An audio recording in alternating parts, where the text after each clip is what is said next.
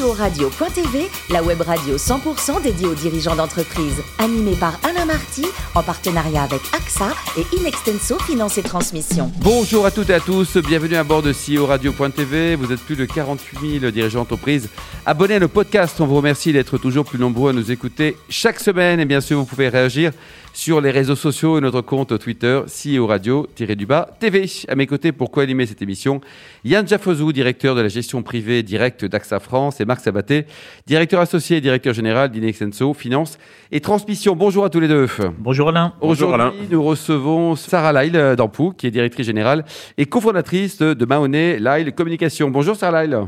Bonjour à tous. Alors racontez-nous, vous êtes né donc dans le Tennessee et vous avez appris euh, beaucoup de choses euh, aux États-Unis, notamment la partie service client dans une boutique. Racontez-nous. Oui, alors ça va peut-être vous surprendre, mais aux États-Unis, effectivement, on commence euh, très jeune à travailler.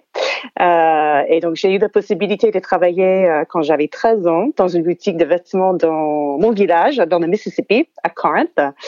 Et c'était grâce à cette expérience qui m'a donné très tôt une sens de travail, de goût de travail et surtout de la responsabilité, à un très jeune âge.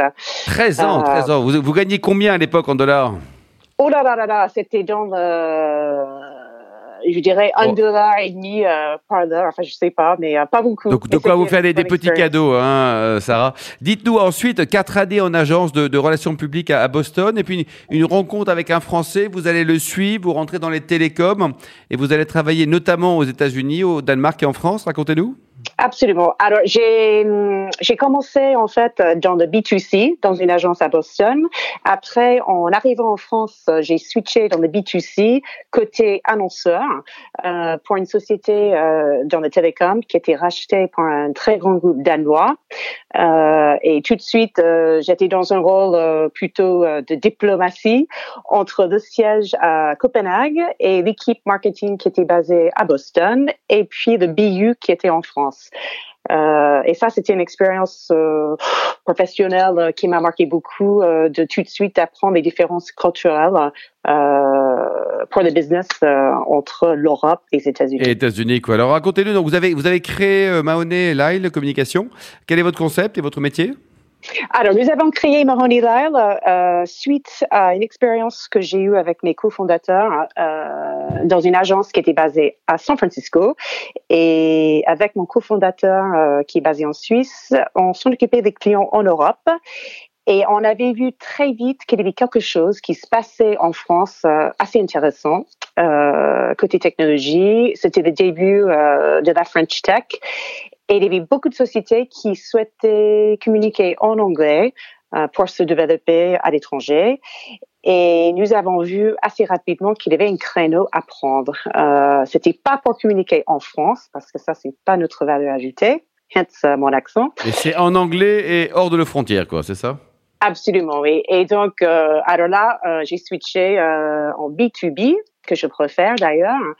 Et nous avons commencé avec des clients euh, dans les recherches et puis aussi euh, télécom et surtout microélectronique et semi-conducteurs. Très bien. Aujourd'hui, il y a combien de, de collaborateurs, combien de, de, clients, on va dire, réguliers? Alors, on a trois ou quatre. Euh, on est tout petit et c'est quelque chose que, pour l'instant. Si vous êtes petit et rentable, c'est parfait aussi, hein, Sarah. on est, on est d'accord. Oui. Marc, ça, ça nous correspond. Marc. Oui, Sarah, bonsoir. Euh, une première question euh, dans la lignée de ce que vous avez commencé à expliquer sur votre société. Comment, comment on crée une entreprise en France lorsqu'on est américaine euh, arrivant sur notre sol? C'est c'est compliqué, c'est facile, c'est il faut s'associer. Comment ça marche la création d'entreprise lorsqu'on est américaine? C'est très compliqué. je, je, veux être positive, mais effectivement, c'est assez compliqué.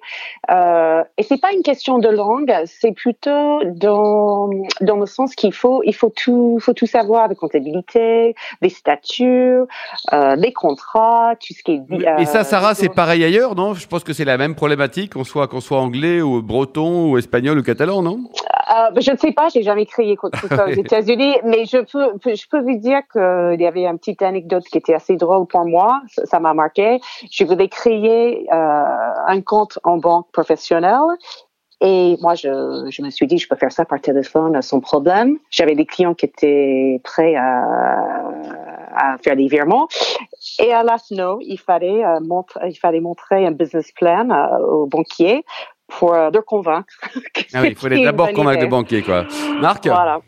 Oui, donc autre question. Donc depuis cette création, comment comment on finance le développement d'une d'une start-up ou d'une jeune entreprise dans euh, la communication euh, en France? Vous avez financé vous-même avec vos fonds, avec de la dette, avec euh, des investisseurs, ou est-ce que ce sont vos clients finalement qui vous financent? C'était nos clients parce que euh, moi je suis un peu anti-risque, j'avoue, et j'aurais jamais créé Lyle si j'avais pas déjà deux clients qui étaient prêts à signer. Et c'était des anciens clients d'ailleurs de mon ancienne agence euh, qui voulaient nous suivre suite à la fermeture. Et euh, on, avait pris une décision de pas s'endetter et de faire très light euh, comme euh, structure, de uniquement embaucher ou de prendre des freelances si on avait des fonds qui arrivaient pour payer. Yann qui sont vos clients euh, aujourd'hui? Est-ce que ce sont des groupes déjà implantés à l'étranger qui veulent parfaire leur communication dans le domaine de la technologie ou des sociétés françaises qui veulent développer leurs exportations à l'international? Alors, c'est plutôt des sociétés françaises. Euh, on travaille avec, les, euh, avec le centre de recherche de CEO Adeti à Grenoble depuis longue date. Euh, et pour eux, notamment, c'est pour euh, faire briller la recherche euh, en France, à l'étranger, euh, soit dans les congrès scientifiques ou dans les événements.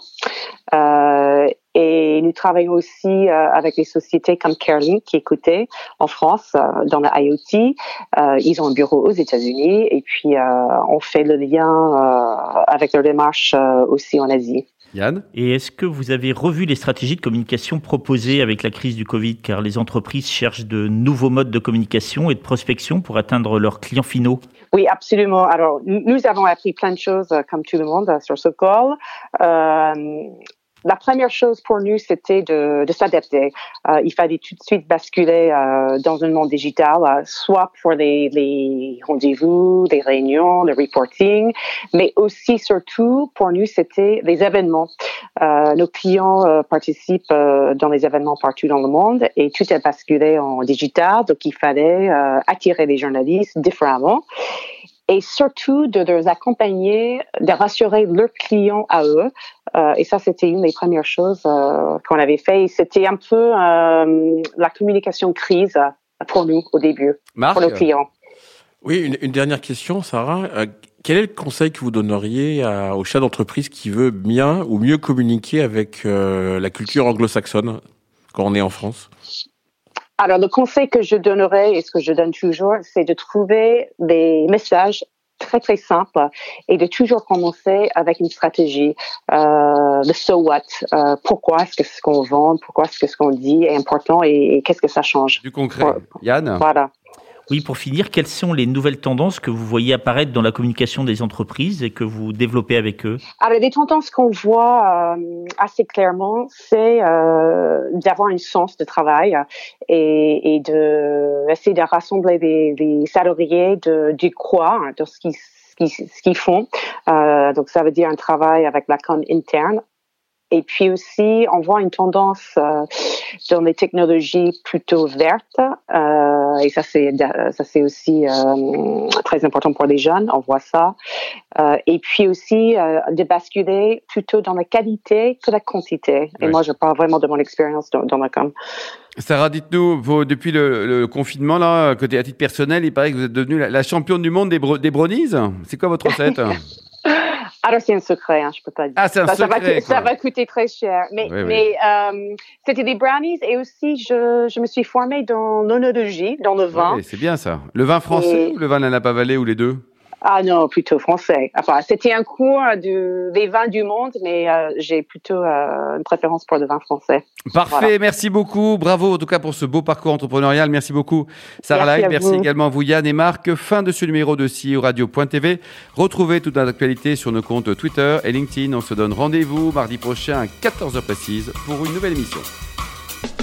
L'invité de la semaine de CEO Radio.tv, une production B2B Radio.tv en partenariat avec AXA et Inextenso Finance et Transmission.